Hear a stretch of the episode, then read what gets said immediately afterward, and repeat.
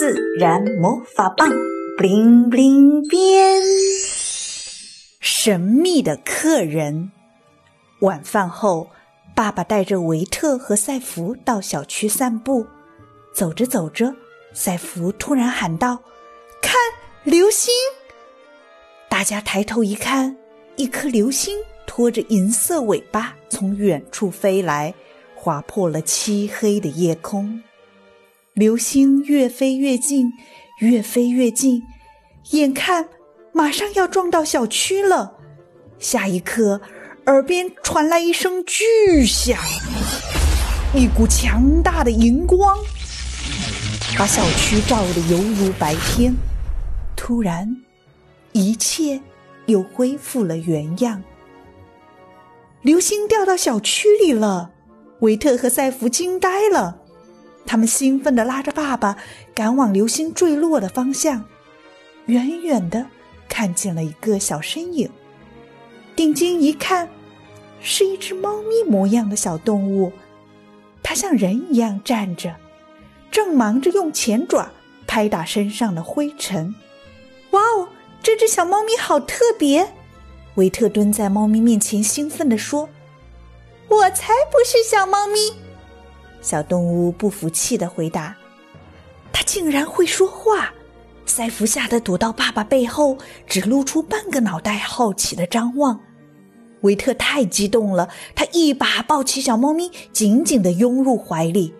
太棒了，爸爸！一只会说话的小猫咪，我想把它带回家。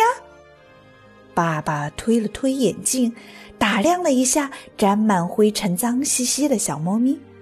嗯。这位是从远方来的客人，我们要好好招待他。他们把小猫咪带回家，妈妈给小猫咪洗了个舒服澡，还用电吹风把它的毛发吹得松松软软的。赛弗端来一盒吞拿鱼罐头，小猫咪狼吞虎咽地吃了起来。一家人安安静静地围着小猫咪，仔细地观察起来。家从来没见过一只这样的小猫咪，它身上除了耳朵尖和尾巴尖的一小撮白毛，其他地方都是深蓝色的，项圈上挂着一根很精致的星星棒。此刻，它坐在椅子上吃着吞拿鱼，腮帮子塞得鼓鼓的样子，十分可爱。小猫咪终于吃饱了，它满足地摸摸肚子说。谢谢你们的招待。其实我是魔法星球派来的小精灵。魔法星球？大家异口同声的问。魔法星球跟地球一样，是个美丽的地方。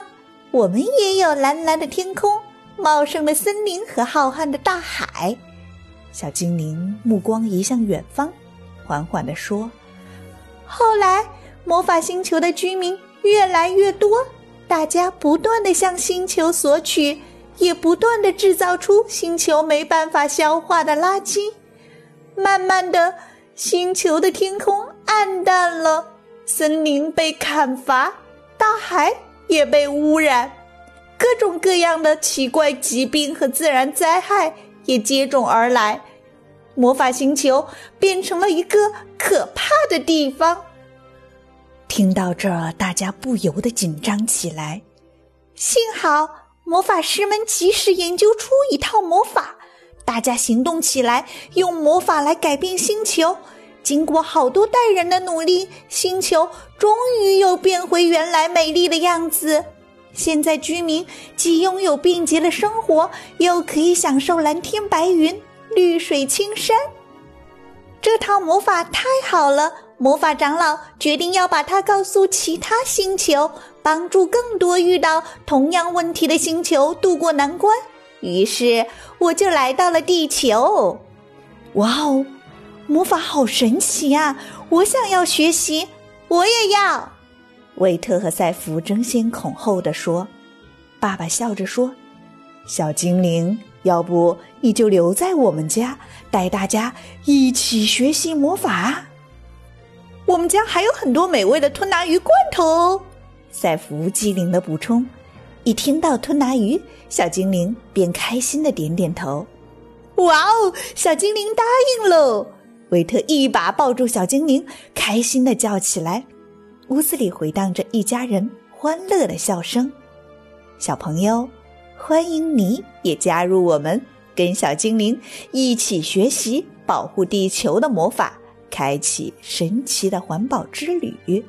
事不宜迟，我们出发吧！